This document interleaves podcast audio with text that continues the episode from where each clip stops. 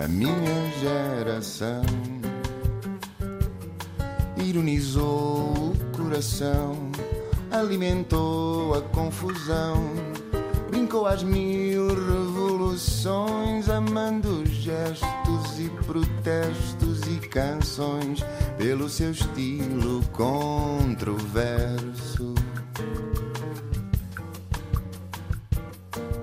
Este país também é para novos, o jornalismo e a rádio também. É por isso que recebemos em estúdio um jovem jornalista viciado em trabalho e apaixonado por rádio. Nasceu em 95 em Vila Franca de Xira. Os primeiros anos foram passados entre Sobral de Montagraço, onde estudou, e a Ruda dos Vinhos, onde continua a sair todas as manhãs para vir trabalhar para a capital. Apesar de ter tirado ciências no secundário, acabou por seguir jornalismo na Escola Superior de Comunicação Social, muito pela paixão que já tinha pela telefonia. O segundo ano de faculdade foi feito por exame, por porque entrou na Academia RTP, na RTP Porto, tinha um programa na Antena 1 chamado Vida de Estrada e nessa vida não dava para ir às aulas. Fez parte da equipa fundadora do SAP 24, antes de ir para o Jornal Público, lançar a secção de áudio do jornal, tem um podcast diário, o P24, e edita uma boa parte do portfólio de conteúdos do jornal. Acabou recentemente o doutoramento em Ciências da Comunicação no ISCTE, depois de quatro anos a fazer investigação em novas expressões do áudio, mais concretamente sobre o podcast no ecossistema mediático português. Ruben Martins, muito muito bem-vindo. Obrigado, Diana. Obrigado pelo convite. É um Estou prazer. super curiosa sobre esta tua tese. Uhum. Tu és de 95, és um jovem aos olhos de todos nós e ainda és do tempo em que não havia podcasts em jornais. É verdade. Uh, se pensarmos, o podcast tem uma história de vida muito curta ainda, porque o podcast como termo surge em 2004 e, e, portanto, é um verdadeiro bebê que numa primeira fase era uma coisa muito de geeks, depois uhum. foi uma coisa que morreu e mais tarde ressuscitou à boleia de um fenómeno que conhecemos por Serial nos Estados Unidos, que é um podcast de investigação de, sobre um crime verdadeiro e que gerou uma onda de explosão de conteúdos nos Estados Unidos e que depois, mais tarde, como tudo o que acontece nos Estados Unidos, ou uma boa parte das coisas, depois também há ondas de choque nos vários países e em Portugal acabámos por acordar tarde, mas chegámos a este fenómeno também, apesar de ainda muito longe daquilo que existe lá fora. Sim, 2004, levaste-me para, para o Euro 2004, Exatamente. não tenho sequer memória do, de, da palavra podcast. Em Portugal, chega quando, em força?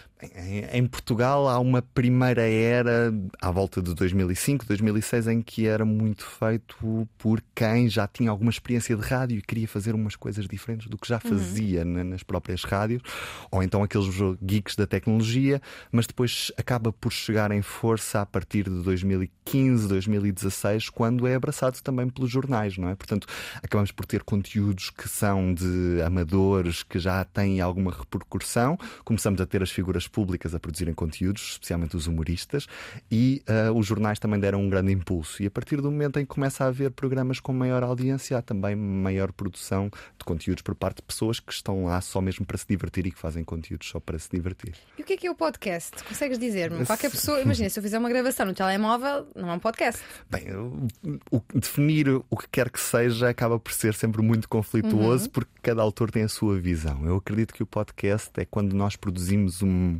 um formato em áudio Aqui também a própria definição do áudio é conflituosa, porque Sim. há quem defenda, por exemplo, programas como o, o, antigo Governo de Sombra ou, uh, por exemplo, programas de rádio que são passados para podcast, são ou não podcast, mas na prática estamos a falar de programas em áudio que têm uma sequência e que podem ser subscritos em aplicações para podcast. Ou seja, a ideia é que o consumidor possa subscrever um determinado feed, onde está o podcast, isto é para não ser demasiado técnico, Sim e depois a partir daí pode ir ouvindo cada episódio. Depois, claro que há definições conflituosas, há aqueles puristas que dizem, bem, um programa de rádio não é um podcast, está só a ser disponibilizado através da tecnologia de podcast, mas não é um conteúdo pensado primordialmente para podcast, assim como, por exemplo, um, um programa de televisão não é inicialmente. Como estamos aqui, também podíamos pensar, será que isto é um podcast, será que não é? Depende de onde a pessoa esteja a ouvir. Sim. Claro que na realidade isto acaba por ser um podcast, porque acaba por ser distribuído também em podcast. Mas não é só, isto acaba hoje em dia as fronteiras entre os vários meios são cada vez menos bem definidas, precisamente uhum. porque estamos num universo transmédia. Qualquer um pode criar um podcast? qualquer um pode ser produtor de conteúdos na era da internet, não é? Portanto, não há nenhuma barreira que impeça, a não ser, claro, o acesso à, à, internet e o mínimo de conhecimento sobre a área. Mas a partir daí basta ter vontade. Claro que depois muito daquilo que é o teu investimento pessoal uh, resulta num bom ou num mau podcast, não é? Porque se eu fizer uma coisa sem qualquer edição, gravada ao primeiro take, sem qualquer guião, eu não posso esperar o mesmo resultado do que se eu tiver uma equipa a produzir um conteúdo, uhum. se eu tiver um guião, se eu preparar as coisas, se eu fizer sonoplastia. Claro que não podemos comparar um programa que é pensado e que é trabalhado com dois amigos à conversa com um microfone no meio. Portanto, no mundo do podcast, como no mundo da internet, temos um bocadinho de tudo. Sim. Tu, na tua tese, querias responder à pergunta de partida sobre se o podcast em Portugal representa a afirmação de um novo meio no ecossistema mediático uhum. português. Quais foram as conclusões? Bem, é, é, é, é, difícil porque, repara, nós estamos a estudar um meio, um meio que está em permanente evolução e o que é hoje, amanhã pode não ser. Mas, na realidade, quando olhamos para o podcast, há, há muito bons exemplos, como, por exemplo, o Fumaça, que foi foi uhum. um programa de entrevistas que se conseguiu converter num órgão de comunicação social e que efetivamente trabalha os seus guiões, trabalha com sonoplastia. Há programas muito bons e depois também há outros uh, que, que não têm grandes características diferenciadoras da rádio e que replicam aqueles que são os modelos tradicionais da rádio, como por exemplo a entrevista, o debate entre duas ou três pessoas. Uhum. E aí não há uma verdadeira diferenciação da rádio, a não ser no método de consumo, não é? Porque não estamos a consumir nos nossos rádios dos carros ou na, no, nos formatos habituais da rádio linear, como nós assim a conhecemos, mas sim através de uma tecnologia diferente. Agora, em Portugal, o que a principal conclusão da tese é que estamos muitos, muitos passos atrás daquilo que se passa lá fora. Muito porque o mercado comercial ainda é pouco desenvolvido, as próprias equipas de produção de podcast, tirando três ou quatro formatos mais específicos ainda são muito pequenas e não se pode comparar um formato grande de investigação a um grande formato de podcast que é feito com uma equipa de 10 ou 15 pessoas, com podcasts que em Portugal são feitos às vezes por carolice de uma pessoa ou de duas pessoas. E isso acaba por, de certa forma, condicionar muito aquilo que é a definição de podcast em Portugal. Claro que sim, claro que já temos um mercado, mas esse mercado ainda não é desenvolvido muito porque não há muito dinheiro, ou seja, os produtores, a grande maioria dos produtores, e vamos ser sinceros nisso, não conseguem ganhar dinheiro com o podcast. Sim. Ao contrário, por exemplo, do YouTube, não é? Por isso é que também muitos metem os seus podcasts no YouTube porque se chegarmos a um certo número de audiências eu sou monetizado, Sim. por isso eu recebo dinheiro. Por Mas por falar em dinheiro, as marcas, a publicidade, uhum. querem estar em podcasts? Já começam a querer estar. Uh, têm alguma dificuldade em perceber qual é que é o modelo que querem, que pretendem. Claro que se associam a marcas que já são conhecidas, a figuras que já são conhecidas, uhum. e aí têm muita facilidade em entrar neste universo, mas ao mesmo tempo também estão a criar os seus próprios conteúdos, ou seja, estão a criar aquilo que nós conhecemos no mercado como conteúdos patrocinados, que são no fundo uh, conteúdos que são produzidos para marcas que pretendem já um, um, ter um conteúdo seu. Depois, em relação a todo o resto do, do mercado, aqueles que são os pequenos e os médios produtores ainda não têm uh, efetivamente essa capacidade de angariar publicidade e isso demove muita gente de continuar no mundo do podcast. É Sim. É muito engraçado quando vemos que a maioria dos produtores de podcast em Portugal desiste da sua produção uh, pouco depois do episódio número 10 e não diz que vai desistir da sua produção. O que é que acontece? Diz até para a semana e depois não volta para a semana. Precisamente porque essa motivação adicional se esvanece. Sim. Eu tenho um objetivo de audiência, eu tenho um objetivo de chegar a X número de pessoas e depois não chego, fico triste, percebo que aquilo dá mais trabalho do que estava a pensar inicialmente e desisto. Era uma das próximas perguntas que eu tinha para ti: é se me sabias dizer o que é que leva um podcaster a desistir Sim. de o fazer. É muito engraçado porque se tu vais perguntar o que é que leva alguém a fazer um podcast, a maioria das pessoas responde que é porque se quer divertir, porque gosta uhum. de ouvir e também porque acredita que pode ser um currículo para ou seja, se tivesse a entregar um CV hoje, metia uhum. lá o uhum. podcast. Ou seja, pode ser uma porta de entrada para o, o, mercado de trabalho ou uma porta para fazer outro tipo de coisa. Isso acontece muito em cursos na área da comunicação, por exemplo, em que há muita gente que começa a mostrar trabalho ainda antes de estar em órgãos de comunicação social através de um podcast em nome pessoal. Isso é uma porta de entrada que, aliás, eu recomendo a toda a gente, não é? quem uh, está a tentar entrar na carreira jornalística por que não fazer um podcast? Por que não perceber que na internet posso ser um produtor de conteúdos e que essa, essa produção pode abrir as portas para uh, me diferenciar no mundo do mercado de trabalho? Tu sabes quanto é, quantos podcasts é que existem em Portugal? Isso é a pergunta para um milhão de dólares, porque imagina, neste preciso momento pode ter surgido um, Mais e um pode ou ter dois. desaparecido o outro. Mas ativos deverão ser neste momento à volta de 300 independentes da rádio e depois, se olharmos especificamente para aqueles conteúdos que são da rádio, aí o número é muito maior, não é? Portanto, se formos contar todas as rubricas das várias rádios que são convertidas em podcast, Sim. esse número é muito mai- mais astronómico. E durante sim. a pandemia esse número disparou? Sim, ah, há uma primeira fase em que efetivamente as pessoas estão em casa, olham umas para as outras Sim. e pensam o que é que eu posso fazer diferente e aí começam a produzir conteúdos. Aliás, todos nós tivemos aquele, aquele período em que fomos parar a casa e percebemos que tínhamos muito mais tempo porque hum, já não íamos sair, já não íamos jantar, o que quer que seja, fora. Ah, e então as pessoas ganharam tempo e ocuparam esse tempo a fazer coisas de que gostavam ou de que tinham alguma curiosidade e ah, resolveram arriscar fazer podcast. Eu acho, acho muito interessante. Eu fiz na altura o estudo sobre, sobre isso também, de perceber quem é que andava a fazer esse tipo de, de coisas, mas ah, efetivamente, se olharmos para esses podcasts que foram criados no primeiro confinamento, percebemos que a larga maioria já desapareceu. Portanto, também foi sol de pouca Sim. dura. E nos tempos da ESC FM, tu fazias os noticiários, mas eles depois não ficavam disponíveis em podcast ainda. Assim, na altura nós já tínhamos uma maneira de poder disponibilizá-los on demand através de uma ferramenta, de uma coisa chamada Mixcloud, mas ainda não havia podcast Sim. eh, na ESC FM como hoje existe. Portanto, ah, tenho algumas gravações, mas eh, não da forma, ou seja, não estão disponíveis em podcast, estão disponíveis noutro tipo Sim. de arquivos. Tu ainda és do tempo em que, já licenciado, não havia podcast no público, eu trabalhava Uhum. na SIC e o Expresso não tinha podcast. Achas que foi a Rádio Observador a apostar em podcast que mudou um pouco o panorama nos média em Portugal? É, é engraçado que a Rádio Observador teve, eh, fez uma boa mudança de paradigma, mas eu explico-te porque é que para o Observador é vantajoso ter apostado numa rádio. Porque é mais fácil vender uma rádio, que é conhecido dos meios, do que um podcast. Ou seja, ah, efetivamente a Rádio Observador é um ótimo exemplo de como usar uma rádio de emissão linear e convertê-la também num- num- numa grande produtora de podcasts. E podemos olhar para a Rádio Observador como provavelmente das maiores produtoras de podcast em Portugal, a par, por exemplo, da, do, da RTP, do grupo RTP. Mas ah, também há aqueles puristas que defendem que aquilo é, é rádio que depois é convertida em podcast. Mas repara, o, o Observador insiste ou parte para criar uma rádio porque comercialmente é muito mais fácil eu chegar a uma marca e dizer eu tenho agora uma rádio queres uh, comprar um spot de publicidade, tenho este programa, queres patrocinar, do que dizer nós agora vamos lançar 50 podcasts, queres patrocinar.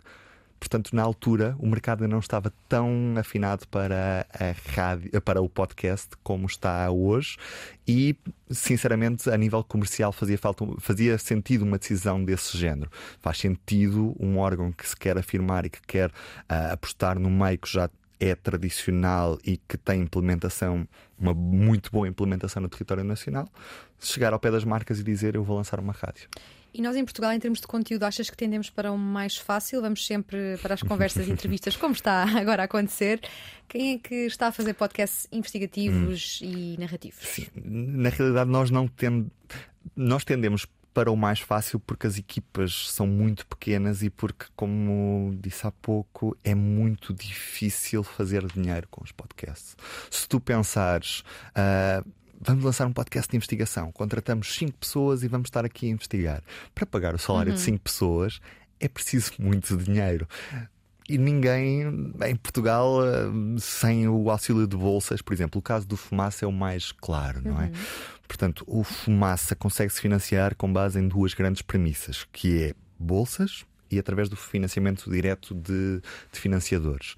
Portanto, de quem ouve, gosta e financia o conteúdo. Mas é muito difícil para alguém que está a começar criar um conteúdo que seja efetivamente semelhante ao do Fumaça, por exemplo, que seja trabalhado, que tenha uma muito boa equipa, porque efetivamente é muito difícil fazer dinheiro com ele, não é? Portanto, nós sabemos que quando estamos no YouTube, se nós alcançarmos X número de visualizações, nós vamos fazer dinheiro. Ah, no podcast é mais difícil nós termos essa certeza e, e isso torna as coisas mais complicadas. Ainda há pouco, ah, ainda há pouca gente que sabe fazer bons podcasts em Portugal, infelizmente. Sim. Neste podcast, que é também um programa de rádio e que é também um programa de televisão, não temos uh, discos pedidos, mas temos perguntas pedidas. Uhum. Eu tenho aqui uma pergunta que me pediram para te fazer, que é como é que um rapazola tão magrinho tem aos ombros tantos podcasts no público? Bem, uh, na realidade, essa é mais uma das provas como o nosso mercado ainda está pouco desenvolvido nesse aspecto, uhum. porque uh, é muito difícil para um jornal contratar mais pessoas para esta área sem ser sustentável. E a área, apesar de ser sustentável nesta altura, não é sustentável se a equipa aumentar muito.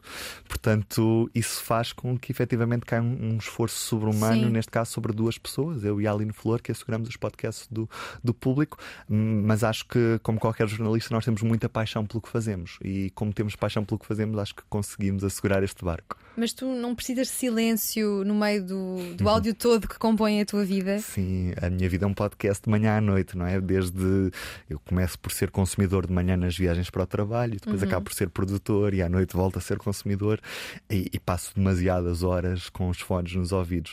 Uh, claro que quando passamos tantas horas com os fones nos ouvidos precisamos do silêncio uhum. e os fins de semana são bons para isso. Uh, cheguei a não os ter quando estava a escrever uma tese de doutoramento, agora neste momento já os posso ter de novo. Sim e aproveito os fins de semana para ter algum silêncio deste mundo. Sim, eu às vezes sinto que já não consigo ouvir podcast porque, como edito este, depois preciso dar folga aos meus ouvidos. Tenho de perguntar, uh, inevitavelmente, qual é o melhor uh, podcast em Portugal, não tecnicamente. Isso, tecnicamente, vá, já disseste que te, tecnicamente não somos assim tão bons. Não, não me faças isso porque é muito complicado de, distinguir. Repara, já tem alguns exemplos. Podemos destacar efetivamente o trabalho de, uh, do, dos Fumaça, que tem um, um portfólio incrível de, de conteúdos já criados de séries de investigação, com muito trabalho, e efetivamente eles são mais próximo do estilo norte-americano que temos. Uhum. O Expresso já está também muito à frente na produção de conteúdos, também muito por uma aposta que teve nesta área. Uh, acho que é essencial quem produz conteúdos, quem gera as administrações, perceberem que muito mais importante do que. Um, é, é preciso lançar as bases para ter um bom conteúdo e, portanto, para ter um bom conteúdo precisamos ter boas equipas e precisamos ter tempo para produzir conteúdos. E às vezes o que acontece é que uh, quem faz de forma profissional corre num ritmo muito elevado e por isso os conteúdos acabam por ser um pouco menos bons, precisamente porque tem uma produção muito acelerada e quem os faz de forma amadora tem pouco tempo para os produzir também, porque não ganha dinheiro com eles, então Sim. acaba por ser um tempo extra. E não? qual é que é o podcast que ainda não fizeste? Ai, quero... Não sei, porque repara, eu tenho sempre muitas ideias e muito pouco tempo. Uhum. Eu acho que hoje em dia estou muito feliz uh, pelas oportunidades que o público me deu para fazer conteúdos num jornal. Imagina, eu tenho 26 anos, estou num dos maiores diários portugueses.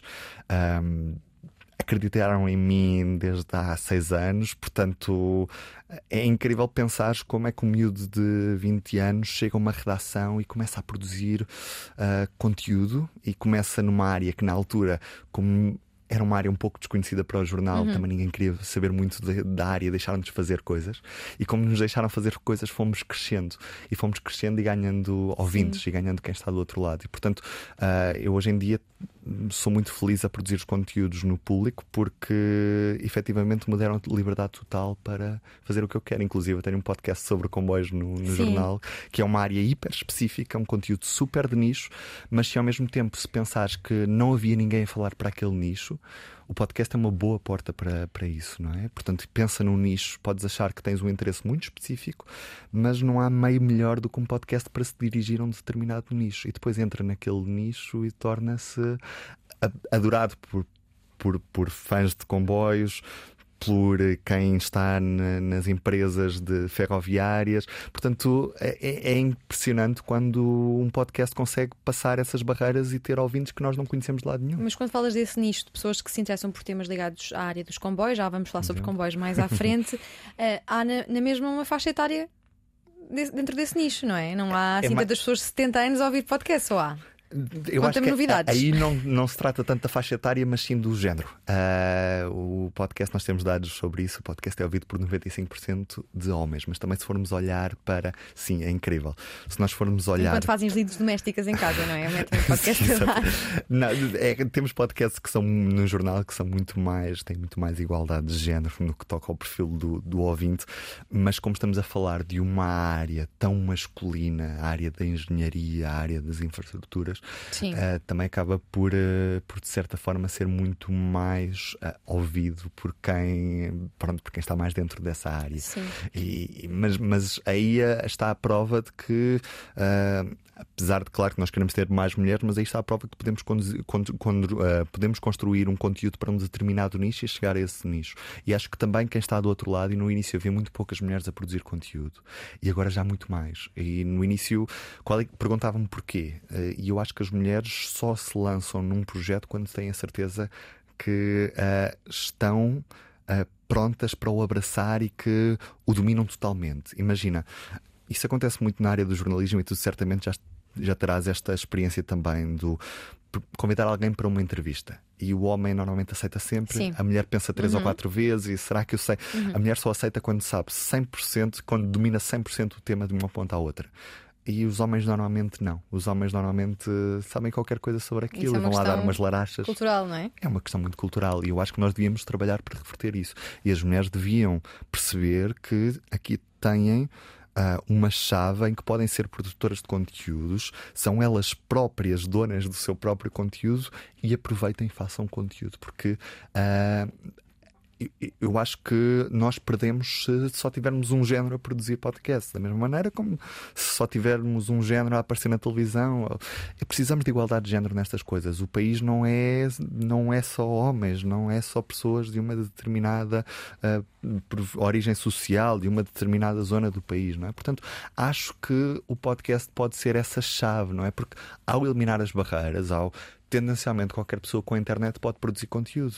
Hoje em dia, com um telemóvel, nós podemos fazer todas as fases do processo: produzir, editar, uh, uh, aliás, gravar, editar, uh, partilhar e, publicar e, e partilhar. Portanto, conseguimos fazer tudo isso com um simples telemóvel. Portanto, a chave está nas pessoas. Sim, e tu na, na tua tese de investigação, tu uhum. conseguiste perceber quem são as pessoas que ouvem podcast em Portugal? Sim uh, género, idades, se vamos aumentar esta audiência ou não? É mais fácil perceber quem uh, produz, mas em qualquer dos casos, quem ouve, há vários estudos que já nos mostram esses dados e é um pouco inversamente proporcional à rádio linear. Ou seja, a rádio que nós ouvimos no carro é tendencialmente mais ouvida por pessoas mais velhas uh, e nas faixas etárias mais novas uh, o podcast é dominante. Portanto, se formos olhar para quem tem hoje 25, 30 anos, para quem é o público-alvo, por exemplo, da minha geração, consome muito mais depressa o que nós estamos a fazer aqui através do podcast do que espera pelas X horas para estar sentado uhum. em frente ao rádio para ouvir a entrevista. Portanto, o podcast vai alterar um pouco o paradigma. Basta pensar, por exemplo, no extremamente desagradável da Rádio Renascença. O extremamente desagradável é para um público que é relativamente diferente daquele que, para quem se dirige a Rádio uhum. Renascença. Uh, e uh, o extremamente desagradável chega ao YouTube e é ouvido por pessoas que são completamente diferentes daquelas que ouviram em direto quando estavam no rádio do carro às oito e meia da manhã, porque efetivamente o podcast permite-lhe falar com uma linguagem, com pessoas diferentes, porque tem uma abrangência também diferente. Muito mais jovens, muito mais urbanos. Uh, Sim, normal. e tu, no futuro do consumo do podcast, o que é que antevês? Algum dia teremos uhum. um podcast em Portugal tão consumido como um programa da manhã, uhum. por exemplo? Eu espero que sim. Repare, eu acho que o que está a faltar ao podcasting em Portugal é precisamente esse conteúdo agregador de audiências que seja efetivamente que as pessoas acompanhem quase como acompanham o Ricardo Araújo Pereira aos domingos, como acompanhavam o Ricardo Araújo Pereira quando tinha uma rubrica na comercial. Eu lembro-me de, por exemplo, ainda andar na escola secundária e ouvir a rubrica às 8 e um quarto na, na rádio comercial e uh, no primeiro intervalo da manhã nós comentávamos a rubrica uns com os outros. Portanto, nós ouvíamos uns, nós ouvíamos todos o, o programa e comentávamos, falávamos sobre isso. Eu acho que é isso que está a faltar ao podcast, que é um podcast de tal maneira popular que nós, da mesma maneira como comentamos aquela série, como falamos daquele filme, vamos falar todos uns com os outros sobre Ouviste aquele episódio do podcast? Foi incrível. Estou ansioso pelo próximo episódio. E acho que esse dia vai lá chegar, mas para isso precisamos de investimento e precisamos Sim. que as marcas estejam atentas a, atentas a isto. E a tecnologia podcast já é ensinada nas escolas ou és tu que virás ensiná-la um dia? Eu espero bem que sim. Uh, o meu grande sonho neste momento é poder continuar este percurso e, e chegar ao ensino universitário. Uh, portanto, fazer esta transição para dentro também de uma sala de aula, não esquecer o jornalismo, que eu quero continuar uhum. a ser jornalista. Mas eu acho que efetivamente sim, já há cursos que preparam os alunos para o podcast, não é? Portanto, uh, eu acho que a faculdade, a universidade, nunca deve estar desligada daquilo que é o mundo profissional e o mundo profissional hoje já existe profissionais nesta área preparados para, ligar, para lidar com as várias linguagens uh, digitais. Como espero que, por exemplo, nas universidades hoje já estejam a falar em TikTok e como estejam a falar noutro, noutro tipo de plataformas digitais, porque uh, na realidade nós todos estamos à procura da próxima grande cena na minha altura, por exemplo, já estás a ficar já estou a ficar velho. Na altura em que estava na faculdade, a grande cena era o Snapchat do Expresso. Depois Sim. começou o teu trabalho também na SIC Notícias. Sim. E isso era um. É, era o que nós, nós seguíamos, nós, alunos na altura, seguíamos aquele trabalho como se fosse, bem, é por aqui que vai o futuro Sim. do jornalismo. Claro que hoje em dia, se falarmos em Snapchat, se calhar há muita gente que se ri porque já não faz sentido, não é? Mas na altura era ali que era Sim, mas aí entramos um num outro grande capítulo que é uh, o desinvestimento que há no digital por parte de, de, dos nossos órgãos de comunicação uhum. social, não é? Também porque há a perspectiva de que é muito fácil e muito barato trabalhar no Sim, digital e que não precisamos e de equipas coisa. nem orçamento. Exatamente. Que não podia estar mais, mais errado. Talvez já, já voltemos a esse assunto, mas gostava de não sair aqui do teu uhum. doutoramento. Já aqui disseste que gostavas de ser professor universitário. É preciso ser doutorado para ser professor universitário? Sim, hoje em dia sim, sim, sim, sim. Portanto, a não ser que se faça uma, uma prova que, que permite em, em, institutos politécnicos ser professor universitário, mas hoje em dia já o acesso à carreira só se faz dessa, dessa forma. Sim. E gostavas de ser professor na ESCS, por exemplo? Por exemplo, sim. Ou seja, eu gostava de ser professor na área do jornalismo e, da, da, e da, da rádio. Sim. Eu gostava daqui entrar no, num assunto chamado o preconceito que há com os politécnicos. Sim. Existe ou não existe um preconceito, Rubén? Depende. Eu acho que existe um preconceito por quem não lá andou, porque quem lá andou sabe perfeitamente as competências que adquiriu com a sua frequência num Politécnico. Eu saí da universidade, saí do, do Instituto Politécnico da ESCS pronto para fazer uhum. qualquer coisa na área do jornalismo e infelizmente há colegas que saem das universidades e que não saem tão prontos. Não estou a dizer que estão menos bem formados, mas o ensino das universidades não é tão vocacionado para aquele ser a tua last mile antes de chegares ao mercado profissional, não é? Convém que quando sais de uma universidade uh, tentes estudar também um pouco o que é que se procura dentro de uma redação, quais é que são as rotinas de uma redação, o que é que se procura, porque é normal que num instituto politécnico se aprenda mais a parte prática e que uma universidade não tente, apesar de hoje já ser um pouco diferente, mas a universidade tende a não ser tão prática como devia. Sim, mas quando ouvimos falar de uma universidade, sim senhor, quando ouvimos falar de um politécnico em Portugal ainda é. Hum... Eu acho que esse estigma já está a passar um pouco. Eu nesta área especialmente, uh, não sinto que haja um estigma em relação uhum. a quem vem do Instituto Politécnico. Até acho que é uma vantagem. No caso do jornalismo, sim, porque de facto somos logo também na, na ESC, sim, estamos a escrever uma notícia logo no primeiro ano Exatamente. De faculdade, não é? Portanto, eu, eu acho que quem vem, quem chega a um jornal, a saber, ou um jornal, uma uhum. televisão, uma rádio, a saber fazer coisas, parte em vantagem competitiva em relação a quem teve numa universidade e durante três anos fez apenas o curso. E na ESCS, como, como sabes, nós temos os núcleos que nos permitem fazer coisas. Uhum. Os núcleos são a rádio, a televisão, a, a, aquelas. aquelas uh, são quase atividades extracurriculares, para que seja mais fácil as pessoas perceberem. São quase atividades extracurriculares em que podemos meter as mãos na massa e que estamos por nossa conta. Eu acho que é isso que faz falta, porque repara, se tu pensares, eu acho que um dos grandes problemas em Portugal é que há demasiados formados na área das ciências da comunicação e do jornalismo, e isso cria algumas frustrações. Porque se tu somares os 60 da ESCS aos que vêm da FCSH, aos que, exatamente, aos que vêm eh, de Setúbal, de Porto Alegre, Leiria. de Leiria, de Coimbra, do Porto. do Porto, de Braga, se tu somares todos esses, as redações não têm capacidade para acolher uhum. todos. Claro que nem todos querem jornalismo mas nós temos de ser muito sérios, ser, temos de ser muito sérios com estes miúdos.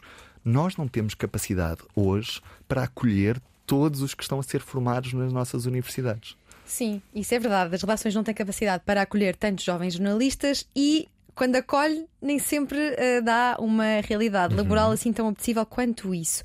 Recentemente saíram uh, os resultados das colocações ao ensino superior e eu não pude deixar de uh, vislumbrar alguns posts de jornalistas a dizer: se entraram em jornalismo, por favor, mudem de curso. O que é que tens a dizer sobre isto? Eu não recomendo que mudem de curso, eu recomendo é que tenham a noção de que no final do curso vocês vão chegar a uma redação e vão ter um currículo igual a tantos outros deste país se não fizerem mais nada para além do curso. Uhum. E não é uma nota, uma média com mais uma décima ou menos uma décima que vos vai diferenciar. O que vos vai diferenciar é aquilo que vocês fizeram para além do curso. Aliás, eu também sou isto aqui já sou mais radical nisso, eu, eu, defendo que as nossas redações não se devam fechar a estudantes uh, vindos só de cursos de jornalismo e de ciências uhum. da comunicação. Eu acho que sinto falta de ter uma pessoa que saia de direito ou uma pessoa que saia da economia e que percebe muito melhor do um, um acórdão do tribunal e que uma pessoa de direito sabe muito melhor lê-lo do que eu, de certeza. Ou um boletim do, do Banco Central Europeu ou do, do Banco de Portugal, uma pessoa de economia sabe lê-lo muito melhor do que alguém formado em jornalismo. Portanto, eu gostava que as nossas redações voltassem a ser também um pouco daquilo que eram há 30 ou há 40 anos, quando efetivamente não havia essa não sei, essa quase pala que nos levava a, achar que só quem é formado em ciências da comunicação ou jornalismo é que é bom jornalista. Isso é mentira. Sim, mas eh, como é que uma área uh, tão fundamental para a nossa uhum. democracia consegue ser tão precária? Eu sei que esta é uma daquelas perguntas que não para de, de ser feita, não é? É fácil, porque o, por muito que queiram fazer de um jornalismo, do jornalismo um modelo de negócio rentável, dificilmente será rentável. E enquanto isso acontecer, enquanto tivermos administrações que olham para órgãos de comunicação social como meras empresas, vai ser complicado, porque efetivamente ah, nós temos de perceber, nós, sociedade, que é muito difícil o jornalismo ser rentável e que por isso ah, se estamos num grupo do WhatsApp em que partilham jornais e que por causa disso deixamos de comprar o jornal, se calhar estamos a fazer algum dano dentro das redações. Se não somos assinantes de nenhum jornal, se calhar também uh, devíamos pensar em ser, porque já há ofertas muito baratas. E depois isso acaba por fomentar a, uhum. a precariedade dos próprios jornalistas. E se há uma geração de jornalistas eu acredito muito que a geração que sai hoje das universidades é mais bem preparada de sempre. Não tenhamos dúvidas que os miúdos que estão a sair agora certeza que, que, já sabem muito mais do que eu quando, só, quando, sei, quando saem hoje do que quando eu saí na altura, ou uh, duas ou três ou quatro gerações antes, porque eles já saem com as ferramentas todas, eles estão num mundo já globalizado, com internet, em que efetivamente podem ser produtores de conteúdos. Mas a precariedade continua a inundar as nossas redações e é muito difícil para eles mostrarem o que valem dentro de uma redação. Vão para um estágio, estão lá três meses, uh, depende da sensibilidade do próprio editor para para perceber se efetivamente eh, dá essa liberdade ao estagiário de fazer outro tipo de conteúdos ou não. Uh, depois o próprio estagiário às vezes pode estar um pouco envergonhado, entretanto, entretanto não propõe coisas e fica ali um pouco à margem. E acontece que temos pessoas que são muito boas e que chegamos ao final do estágio e dizemos lamento imenso, fizeste um estágio ótimo, mas não podemos ficar contigo porque não temos capacidade. Eu acho que isso é terrível, não é? Porque imagina o que é, tu és uma ótima profissional e o jornal ou o órgão de comunicação social em que estás te diz eu se pudesse ficava contigo, mas não posso. Sim, e muitas vezes o que acontece é essas pessoas é que vêm, não podes ficar, mas entretanto entra outra pessoa num percurso Sim. também igualmente precário, não é? Sim, e... acaba por ser muito complicado, sabes? Porque, sei lá, eu conheço casos de pessoas que fizeram, por exemplo, estágios de IFP de nove meses e a última semana de estágio foi a formar o próximo estágio Exatamente. IFP. É uma realidade uh, que era, era atual quando eu saí da faculdade e continua a ser. E repara, para ter carteira profissional de jornalista é preciso ter um estágio de 12 meses. Ou seja, o que é que acontece? Temos um estagiário que tem nove meses que não pode começar a ser freelancer. Imagina que o estagiário, ok, não conseguiu aquela oportunidade ali, aquilo até correu mal, ou disseram que não tinham essa oportunidade de ficar com ele, mas ele queria começar a fazer conteúdos em freelance para jornais. Uh, não pode. Não consegue. Não uhum. consegue. E depois há vagas também abertas que exigem já jornalistas com carteira profissional. Também não pode. Hum. E, e, parece que adivinhaste a pergunta que eu tinha para ti eh, já de seguida, que era mesmo ia perguntar-te se não achas que a comissão de carteira profissional não é ela mesma um agente que contribui para a precariedade do jornalista, muitas vezes também por limitar o trabalho que ele pode fazer uh, fora Sim. da redação, que lhe paga mal. Sim, na realidade eu acho que nós devíamos voltar a olhar para a profissão e uh, o legislador, ou seja, a Assembleia da República, os vários partidos, uh, a própria Comissão da Carteira, a entidade reguladora da comunicação, deviam olhar para o que é ser jornalista hoje e, e, e esquecer um bocadinho os estatutos que já temos e perceber espera aí, isto uhum. já está um bocadinho desatualizado face à realidade que temos hoje. E está é? desatualizado face a outros países. Exatamente, exatamente.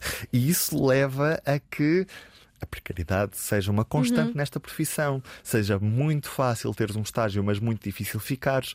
E isso leva à frustração de, de jovens, não é? Porque repara, se uh, uma pessoa está a pagar um quarto em Lisboa. Uh, precisa de algum rendimento para conseguir efetivamente manter-se nesse quarto. Se vai para um estágio não remunerado e anda a saltar de estágio não remunerado em estágio não remunerado, ao final do segundo ou do terceiro muda de Sim. profissão porque desiste.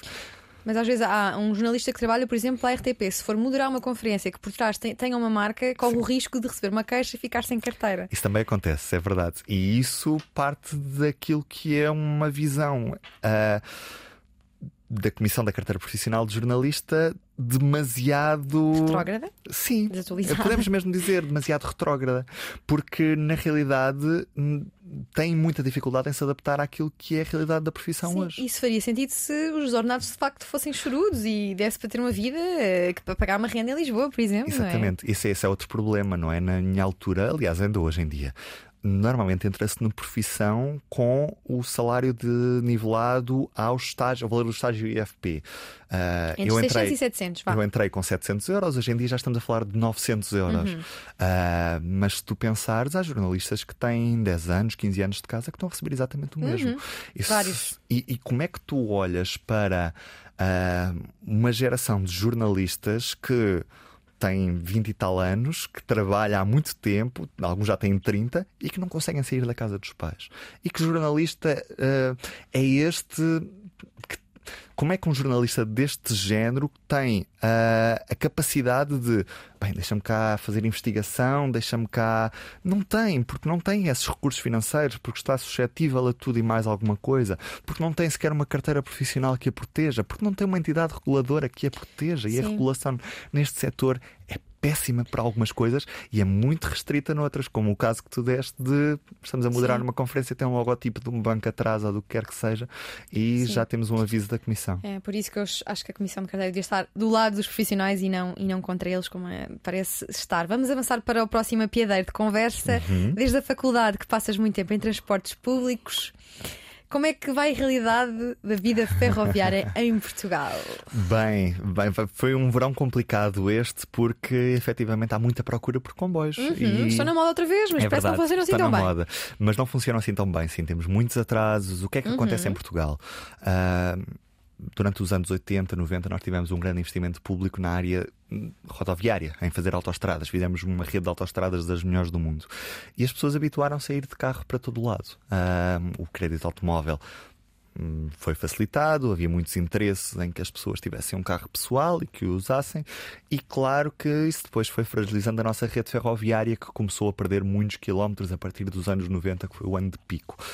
O que acontece hoje é que nós perdemos sucessivas oportunidades de começar a mudar esse paradigma uh, investindo na alta velocidade ferroviária. Eu não tenho dúvidas que no dia em que seja possível chegar de Lisboa ao Porto numa hora e um quarto, isso vai ser verdadeiramente diferenciador para nós e vamos começar a pensar duas ou três vezes em usar o carro para ou usar o outro meio de transporte para irmos ao Porto Sim. ou para para o que quer que seja, porque efetivamente esse eixo de alta velocidade vai aproximar o país, vai aproximar também as regiões do interior, porque há comboios que vão poder usar esse eixo de alta velocidade. O que acontece é, ah, durante muitos anos, ah, nós achámos que isto era um investimento megalómano.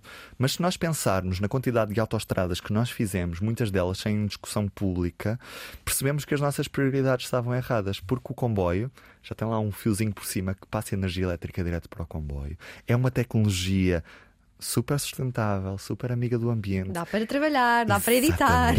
na está super bem, vais ao bar, levantas-te, podes ir à casa de banho e estás super confortável.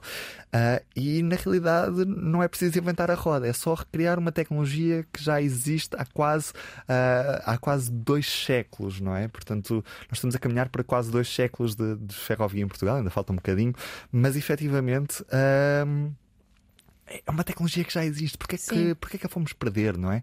E o que me custa hoje é perceber que ainda é muito difícil avançarmos nos investimentos ferroviários, precisamente porque há pressões noutras áreas, na área rodoviária, noutros setores, que têm alguma, que têm alguma reticência em avançar, em deixar avançar estes investimentos. E depois o, o próprio, o, os próprios políticos não têm muita pressão por parte das populações para que se faça investimento no setor ferroviário, porque o que nós vemos são os autarcas e as populações a pedirem mais estradas e não mais comboios.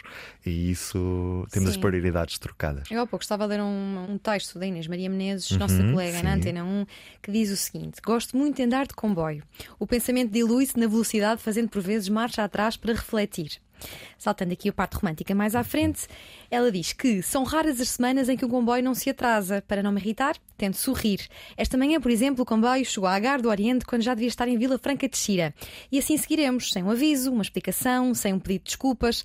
Há também ali uma porta, como a conheço tão bem, que temem não fechar teimosamente aberta, ruidosamente presente nos nossos ouvidos, no frio das nossas costas. Alguém romântico como eu compra o lugar ali para ir sozinho, mas leva com a aragem e o barulho. Tenho pena destes homens a quem tentamos pedir explicações e que nada têm para nos dizer, não podem responder pela estrutura.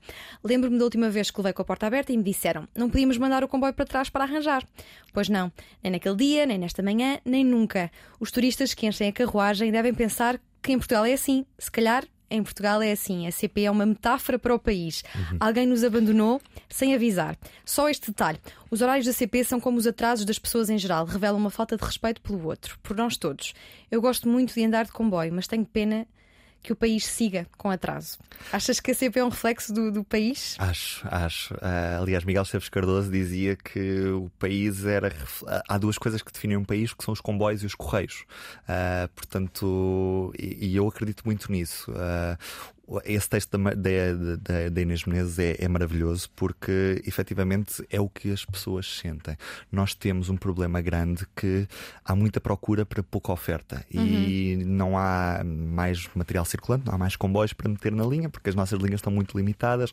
Ainda a grande maioria da nossa rede ferroviária é do século XIX, portanto tem traçados muito velhos e, a procura não para de aumentar, o que faz com que, ao mínimo incidente, não haja material para substituir logo uh, e, e, os horários estão, estão muito. levam esses atrasos, não é? Portanto, o que acontece é que, efetivamente, a CP é um retrato do desinvestimento que se fez neste país em vários setores não é só no setor, eh, no setor ferroviário, também na saúde, na educação. Há, há vários setores que, que, que, mostram isso mesmo, mas no setor ferroviário é evidente quando tu andas de comboio e percebes se o comboio não está atrasado, se o comboio não aparece limpo, se o comboio às vezes nem sequer aparece. Isso são sinais de que algo não está bem. E, e, e se não está bem. Uh, devíamos estar. O, governo devia dar outro tipo de explicações e a própria CP tem muita dificuldade também em dar essas explicações. A CP tem um problema enorme de comunicação. E eu acho que. Uh, vamos ser sinceros, 90% dos problemas deste país resolviam-se com a melhor comunicação. E acho que é isso que falta. Não é por eu ser da área da comunicação, uh, mas eu acho que muitas das vezes o facto de alguém ir explicar temos obras, o comboio está a circular atrasado, porque uh, um passageiro, porque o comboio que estava. Estamos à espera de um comboio que vem da Covilhã e se, uh, se o comboio não chegar aqui, vão, há passageiros que vão ficar horas e horas à espera, portanto temos de esperar por eles. Ou seja, nós temos de saber comunicar e explicar o que é que se está a passar às pessoas. Isto em qualquer área. A mesma coisa na saúde, na educação. Nós temos de saber explicar às pessoas porque é que as coisas não estão bem e o que é que estamos a fazer para resolver. Uhum. O problema é que nós temos essa dificuldade enorme em explicar às pessoas o que é que se está a passar. A CP tem esse problema como outras áreas têm esse problema. Os Correios podiam explicar porque é que uh, os carteiros andam a, a, deixar o aviso e não tocam a campainha uh, quando, deixam lá as, quando não deixam lá as encomendas. E se calhar não, não falamos da TAP. Portanto, a TAP é outro problema, não é? Portanto, eu acho que grande parte dos problemas deste país não se resolviam. Aliás, re resolviam-se. Uh, resolviam-se acalmava um pouco se comunicássemos e fôssemos sinceros às pessoas. E acho que a comunicação às vezes é o principal problema que temos, porque temos muita dificuldade em dizer que estamos a errar e a falhar com as pessoas. Sim.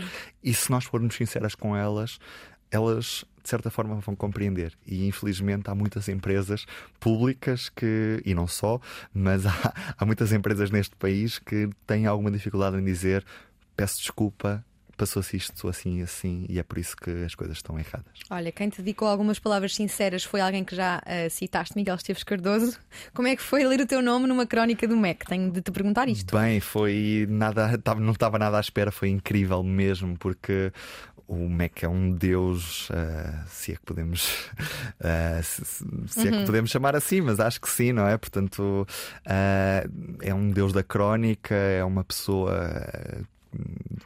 que eu gosto bastante de eu gosto bastante de o ler porque acho que, que efetivamente ele tem uma visão muito engraçada sobre certas coisas no mundo eu concordo muitas vezes com ele também há muitas vezes em que discordo e daquela vez fiquei muito feliz de, de ver o que ele tinha escrito sobre mim ele uh, foi bastante simpático Sim. eu fiquei um pouco envergonhado também com envergonhado no bom sentido decorado Sim. mesmo com a Will Joe que ele me tinha feito fiquei bastante feliz Sim, e acho olha, que é daquelas coisas que pode ir para a campa de... Já tiveste o prazer de entrevistar? Olha, uma, uma, um, algo que eu gostaria muito de ter feito e nunca, nunca é, fiz. É pedir, é pedir. Quando for a, a minha geração para pessoas como um pouco mais uh, velhas da, da, geração. Olha, outra coisa que eu nunca fiz foi ter participado na Academia RTP. Uhum. Ainda existe a Academia RTP? Eu penso que neste momento já não. Existe. A, a Academia RTP começou como um programa de estágios de nove meses em que uh, profissionais desta área do, dos média produziam conteúdos dentro da RTP e era incrível. Funcionava na, na RTP Porto, depois, se não me engano, Sim. chegou a haver uma edição aqui em Lisboa também. Uh, agora já, já não funciona dessa, dessa forma, mas foi das experiências melhores da minha vida, porque com 18 anos tu chegares à RTP e ficas fascinado com aquilo que é o funcionamento de uma grande empresa de rádio e televisão. Isto eu sou um grande fã do serviço público de, de televisão e de rádio, uhum. acho que faz uhum. todo o sentido existir. Uh, e, e, na altura fiquei encantado também com esta empresa e ter os profissionais da empresa a me explicarem coisas com 18 anos foi extraordinário. Foi das melhores experiências da minha vida estar a morar no, no Porto, aliás, em Vila Nova de Gaia, mas poder fazer algo para rádio, não é? Sim, e em que é que consistia a Academia RTP, para, para quem não se lembra? A Academia RTP é um programa de estágios de nove meses em que tínhamos um projeto que teria de ser desenvolvido para depois passar num dos canais da RTP. Ou seja, eu candidatei-me com um programa, uma proposta de programa para a Antena 1, chamada Vida de Estrada, que consistia em perceber várias histórias à volta de, de uma determinada estrada nacional, perceber o que é que ligava aquelas pessoas sem ser a própria estrada que as unia. Depois havia outro tipo de, de, de, projetos, uns de televisão, outros noutros canais de, de rádio também, e uh, tínhamos essa formação durante nove meses e essa possibilidade de executar as coisas para depois efetivamente passarem no, nos canais do grupo RTP, e foi das melhores experiências mesmo da minha vida. E uma uh, experiência não tão boa foi uma entrevista que tiveste aqui na Antena 1. É muito Queres falar sobre ela? Porque Sim, também é claro. bom falarmos sobre as coisas menos uh, brilhantes do nosso percurso. É engraçado porque essa entrevista acaba por me permitir chegar onde cheguei hoje. E na altura aquilo para mim foi, foi muito triste porque eu tinha um grande sonho profissional quando saí da, da universidade. Querias editar noticiários. Era, o meu sonho de vida era ser o, o pivô do noticiário, era editar noticiários, era aquela pressão do chegar a, aos minutos e 59 de todas as horas e o coração começar a acelerar e quando desse o sinal horário, aqueles bips certinhos na, na hora certa, começar a dar as notícias e não falhar. Eu acho que isso, essa, essa sensação é, é, das, é daquelas que eu sinto mais falta uhum. hoje em uhum. dia ainda, mas eu gostava muito dessa, dessa, dessa sensação. Era ótima de fazer noticiários. E acabei por ter a oportunidade de fazer uma entrevista aqui na, na, na Antena 1, porque era o meu objetivo profissional Sim. na altura. Imagina o que é estar tão próximo, estás a um passo do teu objetivo profissional. E uh, aquilo foi a pior entrevista da minha vida, porque eu estava efetivamente muito nervoso. Fizemos um noticiário de teste, não correu nada bem. E.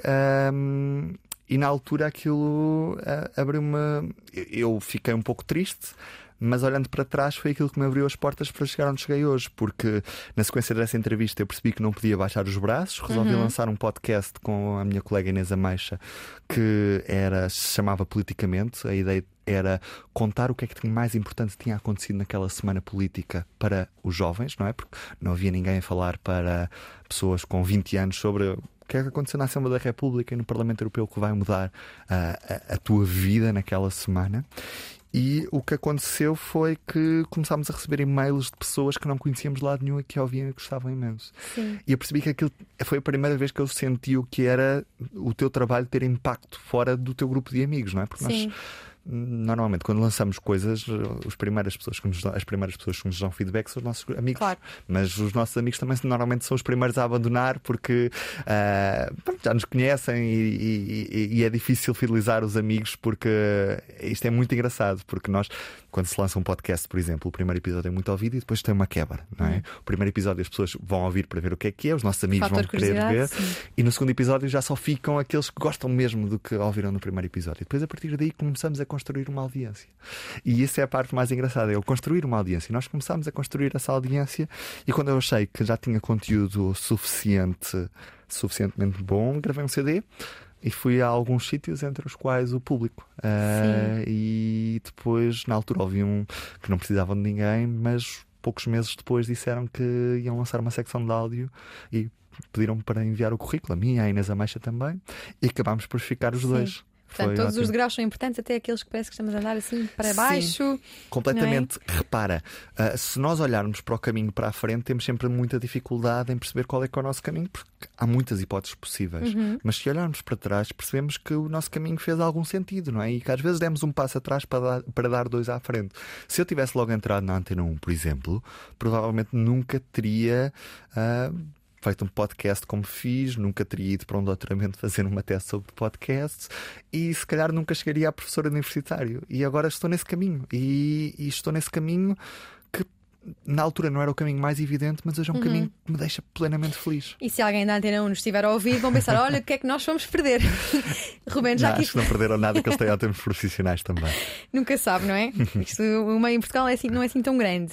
Já aqui revelaste o teu gosto por política nacional, uhum. quando falaste politicamente, Rubén, como é que vai o nosso tabuleiro político? Que histórias tens contado? Isto vai, está emocionante ou não está? Uh, mais ou menos, mais ou menos. Está paradinho? Sim, está relativamente paradinho. Uh, eu acho que os períodos em que temos já não há uma geringonça, não, há uma não é? Há uma absoluta. As eleições ainda são daqui a muito tempo, portanto as coisas estão relativamente paradas. Estamos agora a sair de um verão também que foi relativamente Sim.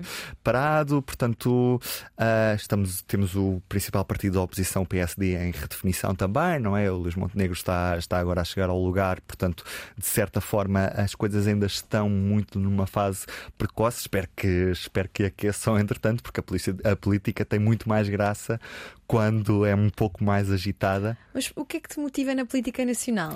Sim. São os grandes temas do país a serem discutidos, mas às vezes parece que há muita trica política, não é? Sim, eu acho que uma das coisas que mais me chateia em Portugal é o facto de sermos muito mais por claques e cada vez menos ideológicos. Ou seja, o que acontece é que as pessoas tendem a preferir ah, eu fico com aquele partido e aquele é o meu partido e é por aqui que eu vou e ele diga o que disser, uh, vou por aqui em vez de ok, eu defendo uh, a social-democracia, eu defendo o liberalismo, eu sou liberal social.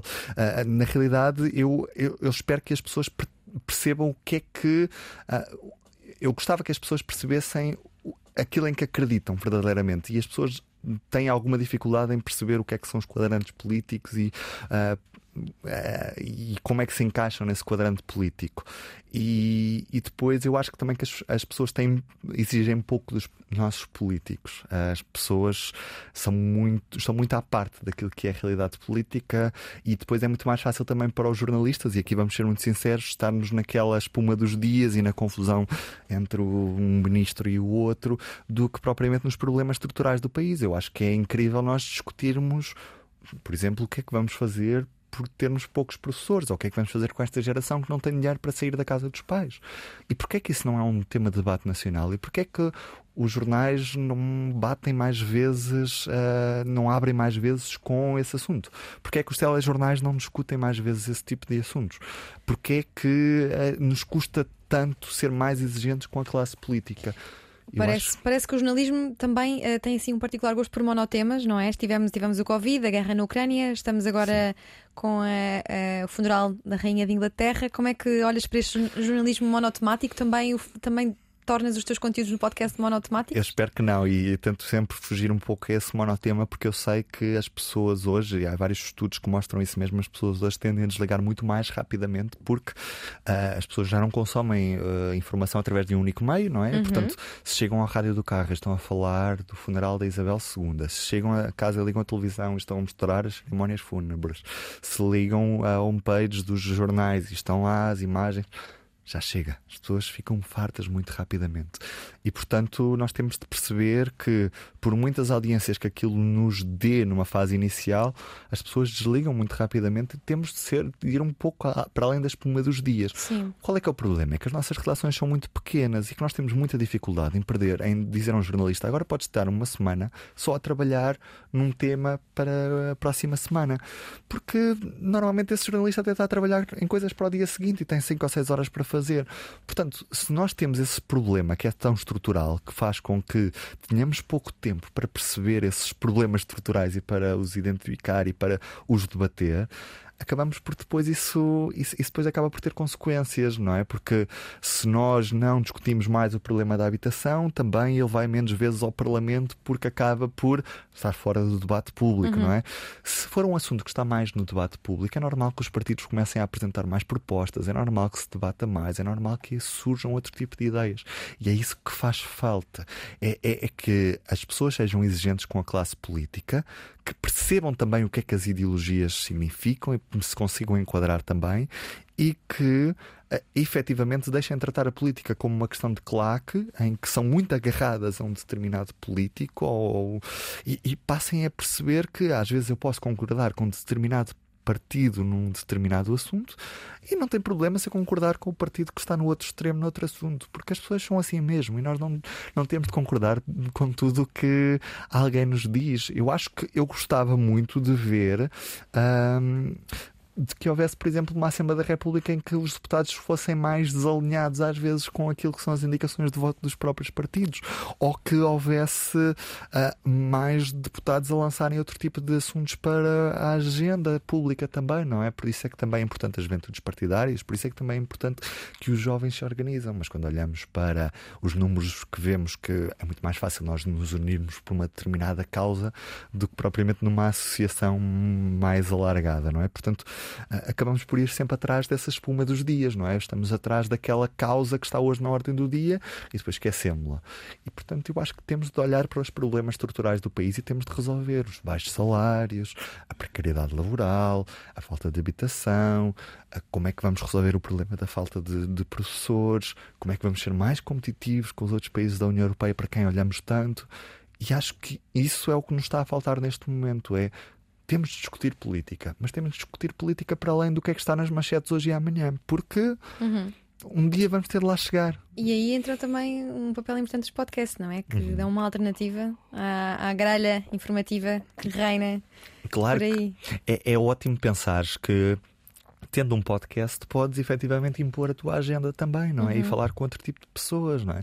Tu aqui falas com pessoas que uh, muitas das vezes nunca tiveram espaço no telejornal, nunca. Uhum. E são pessoas que se destacam nas suas áreas, uh, porque muitas das vezes o que acontece com os jornalistas é que estão sentados a uma secretária, contra mim falo às vezes, e é mais fácil de ligarmos para aquela pessoa que já, já tem o número sim. e que já sabemos que fala bem do que estarmos a marcar um café com alguém que depois só vamos entrevistar dali uma semana. Já não há sim, tempo. olha, uma das coisas boas deste programa é que normalmente depois pedem os contactos dos, dos, dos, uh, dos convidados e eu penso, ah, afinal não há um, uma rede de contactos de quem é que anda aí a querer, a querer explicar-nos como é que vai o mundo.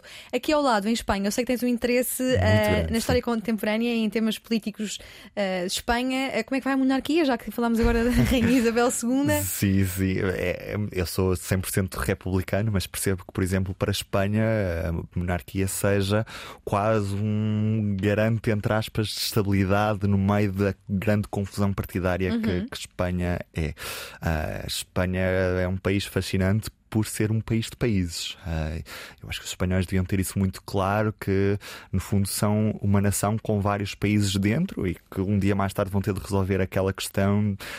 Eu acho que a solução estaria talvez na, na passagem para uma federação com mais autonomia para as determinadas regiões, uh, mas efetivamente Espanha é um país fascinante por também um pouco como Portugal, mas em miniatura, eh, Portugal em miniatura nesse caso, ser um país muito diferente, não é? As pessoas do Minho são muito diferentes das pessoas do uhum. Algarve uhum. ou das pessoas do Alentejo. E, e, em Espanha ainda se nota mais, não é? Um galego não tem nada a ver com um catalão, nem tem nada a ver com um andaluz. E, e fascina-me porque os espanhóis também são muito agarrados à política, sabes? Os espanhóis discutem política como nós discutimos futebol. Também discutem Sim, futebol. Sim, olha, eu fiz Erasmus em Madrid e era rara a semana em que não havia manifestações na rua. Sim, Sim, é completamente diferente. Muito nós, quente. Aqui, nós, aqui, nós aqui somos muito mais calmos. Lá eles também são muito mais tramados do que nós. Uh, mas esse extremo levou a que o debate político seja uma constante. E é uma constante desde os tempos da transição, não é? Enquanto nós resolvemos muito bem também os nossos. Uh, resolvemos muito bem a nossa transição do Estado Novo para uma, uma, uma, democracia e não há esse tipo de problemas, Espanha continua a ter alas franquistas muito fortes, pessoas que são muito nostálgicas dos tempos da ditadura espanhola. Uh, em Portugal é, é relativamente diferente, mas ao mesmo tempo Espanha tem um debate político muito mais aceso, muito mais ideológico também, de certa forma, e isso também acaba por me fascinar uh, de, certa, de certa forma, precisamente mas fascina-te ao ponto de uh, querer estar em Portugal a explicar como é que vai a Espanha ou imaginas-te, sei lá, um dia trabalhar uh, no El Mundo uh, a fazer podcast para eu, algum jornal? Eu gosto de explicar espanhol. Espanha aos portugueses. Acho, também não me importava de explicar Portugal aos espanhóis, mas acho que é engraçado essa, essa ponte. em primeiro lugar, porque normalmente quando olhamos para a Europa, o primeiro país para o qual olhamos é a Espanha, porque está aqui já ao lado, não é? Também é engraçado que os, os espanhóis, quando olham para, para a Europa, olham para a França, não esquecem sempre de nós. Por isso é que dizem sempre que nós estamos de costas para eles. Na realidade, nós sempre olhamos para eles, eles é que estão de costas para nós muitas das vezes, porque nós somos um país pequeno e não temos, uh, não temos, uh, não valemos muito ainda, infelizmente. Mas na realidade é muito engraçado perceber uh, como um país aqui tão próximo tem tantas diferenças e também tantas proximidades connosco. E eu acho que é muito interessante explicá-lo, porque os problemas que eles têm, a desertificação do interior, uh, os problemas de envelhecimento, o desemprego jovem, são problemas que nós também temos. Mas são problemas que chegam ali à fronteira de Vilar Formoso ou de, de Badajoz e, e parece que, que, se esquecem, não é? Mas nós devíamos estar a aprender juntos em uhum. a saber como é que vamos inverter este ciclo de, de desertificação do interior do país como é que vamos combater este envelhecimento da nossa população? Como é que vamos uh, dar garantias aos jovens de que efetivamente podem sair de casa dos pais, que não têm de estar desempregados ou o que quer que seja? Portanto, eu acho que devíamos olhar mais uns para os outros e encontrar soluções comuns, já que compartilhamos uma fronteira tão extensa, os domingos compartem uma realidade tão próxima com a Galiza. Eu acho que nós devíamos olhar para estes dois países quase de uma forma integrada, não uma União Ibérica, nada disso, não defendo nada disso, mas devíamos olhar para os problemas de uma forma comum Sim. e perceber como é que podemos resolvê-los. E teremos algum dia um podcast de Ruben Martins para toda a Península Ibérica? Não, não, sei, o amanhã Deus pertence, não é assim que se diz. Tu sais daqui, Ruben, e vai, vais editar. Como é que Sim. tu preparas o conteúdo? Tens de ter muito sumo para diariamente produzir conteúdo, não é? Sim, repara, eu, a minha vida é um podcast contínuo, porque eu estou todos os dias estou a preparar o podcast do dia seguinte, não é? Porque todos os dias tenho de escolher um tema, tenho de escolher convidados, tenho de gravar, tenho de editar, tenho de publicar. Portanto, é um ciclo que e como é que tu decides? Como é que fazes essas decisões? Tentando esquecer o monotema? Sim, claro. Sabes que é sempre o tema mais importante. Uh, o que é que tu fazes? Vês as capas dos jornais? Tens alguma newsletter que gostas de acompanhar? Conta-nos os teus segredos. Na realidade, o... tenho uma vantagem grande que é estar numa redação com mais 100 pessoas. Uhum. É? Portanto, todos os dias há temas que estão a ser trabalhados, há temas que que há uma agenda ótimos... também no próprio jornal. Claro que sim, ajuda. há uma agenda do jornal, há uma agenda da agência Lusa que nos diz o que é que está a acontecer em todos os dias, quais é que são as conferências uhum. que estão a acontecer, quais é que são os sítios onde está o primeiro-ministro, quais é que são os temas que estão na ordem do dia, e isso ajuda-nos imenso a fazer uma gestão diária. Claro que é muito complicado estarmos constantemente a produzir conteúdos para o dia seguinte. Claro que há dias que não são tão bons, precisamente porque às vezes imprevistos acontecem. Acontece, por exemplo, eu chegar às 10 da noite e não ter tema para o dia seguinte porque houve uma alteração de agenda e tenho de, de mudar as coisas, mas nós uh, acho que, que, sempre me desenrasquei também e, e, acho que um jornalista é desenrascado por natureza e nunca houve um dia em que um podcast não saísse no dia seguinte e, portanto, acho que isso é o mais importante. Ruben, como autoridade em podcasts, uhum. o que é que esta equipa pode melhorar neste, neste podcast? É muito engraçado perguntares-me isso, não, não, porque na realidade, quando tu olhas para o teu podcast, eh, na realidade, o, o podcast, a magia deste podcast está em ti, nas pessoas que trazes para a conversa. E acho que a forma está certa, pela quantidade de pessoas que vê, pela quantidade de pessoas que ouve. Um, faz, preparas as entrevistas muito bem. Uh, desculpa estar a elogiar-te à tua frente, é muito complicado isto. Mas, efetivamente... mas, mas achas que é uma boa ideia isto de tentar mostrar ao público da, da RTP3 que geração é esta que consome tanto, tanto áudio? Eu acho que é, é muito interessante nós pensarmos numa coisa que é quando vamos produzir um conteúdo, temos de combater uma lacuna que existe. Temos de identificar uma lacuna, perceber, ok, uh, das duas, uma. Ou isto está a ser feito, mas eu vou conseguir fazer melhor do que quem já está a fazer, ou uh, isto não está a ser feito e eu acho que isto era importante. Portanto, uh, para, para, lançar um podcast, eu acho que é importante responder afirmativamente a uma destas duas questões, não é? Porque se for para lançar um podcast que seja mais fraquinho do que um que já existe, pá, se calhar não vale a pena, vamos repensar uhum. a ideia, vamos tentar uh, produzi-la melhor e fazer melhor. Uh, tendo isso, eu acho que efetivamente há espaço para um programa deste género, como efetivamente tu demonstras a cada semana, e acho que é muito importante ouvir esta geração, porque precisamente é uma geração que, infelizmente, ainda tem que continuar a ter pouca presença mediática. Uhum. É uma geração que vai começar a ter uh, ah, 30 e poucos anos 30, e depois vai começar a ter um espaço muito grande de, de participação pública e, e, vamos cair de paraquedas. Porquê? Porque nós temos um problema ainda grande de renovação geracional. Uhum. O que é que acontece? As pessoas que estão hoje à frente das administrações e das direções muitas das vezes vão se revezando entre elas próprias, vão trocando de sítio e há pouca abertura a chegar alguém mais novo. E quando alguém mais novo chega a uma administração, chega a uma direção, o que acontece é que já é, não é velho, mas já tem alguma idade, já perdeu aquela frescura, já perdeu aquela ideia que, pronto, não está tão moldado já pelo mercado profissional, uh, pelo mercado profissional como quando saiu da universidade. Eu não digo para pegar num jovem de 20 anos e meter na direção do jornal. Claro que sim, nós queremos é, de, é, Mas, é intergeracionalidade, não é? Eu acho que era importante ter a memória e ter a frescura exatamente, juntas. Pensarmos, uh, sei lá, quantas vezes nas empresas deste país há alguém que se levanta e pergunta como é que nós podemos chegar aos jovens? E olhamos para a mesa e são tudo pessoas que têm mais de 40 anos. Uhum. Se calhar é trazer uma pessoa com 20 25 ou com 30 para ali e perguntar: espera aí, como é que a tua geração olha para as coisas? Como é que nós podemos chegar à tua geração? E é olhando assim, porque. Para uma coisa, o público foi buscar um miúdo de 20 anos, não é? Para Portanto, lançar a sua secção de áudio. Na altura, se calhar estavam certos ou não, isso o tempo, o tempo dirá. Olha, e como é que caracterizas esta geração do podcast à geração da velha telefonia? Sim, eu acho que esta geração é uma geração.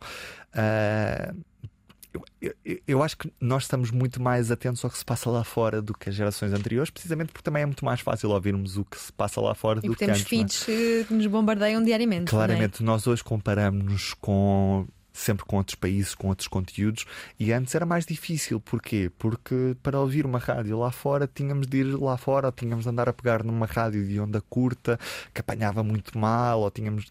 Hoje em dia as coisas mudaram muito e hoje em dia as nossas referências são outras e, e as nossas ferramentas também são outras, não é? Hoje em dia nós podemos produzir um conteúdo de elevada qualidade a partir de casa E, e, e, o paradigma mudou completamente, não é? Se eu antes queria ter uma rádio, tinha de estar a comprar material de rádio, tinha em primeiro lugar de ter uma licença de rádio, a não ser que fosse no tempo das piratas e, e aí era tudo à, à balda, mas, eh, mas efetivamente esse tempo acabou. Portanto, o acesso hoje, apesar de ser mais dificultado à própria profissão, é mais fácil à produção de conteúdos. E portanto, isto é uma oportunidade para quem nos está a ver em casa pensar: ok, eu hoje tenho um computador, tenho um microfone, consigo produzir conteúdo. O que interessa é ter uma ideia e produzir. Mas não produzir qualquer coisa. Vamos pensar e fazer qualquer coisa que seja diferenciador ou que seja melhor do que o que já existe. E acho que nós precisamos disso. E devemos lá chegar a esse conteúdo diferenciador, esse conteúdo agregador que chame muita gente e que meta toda a gente a ouvir, uma grande investigação, o que quer que seja.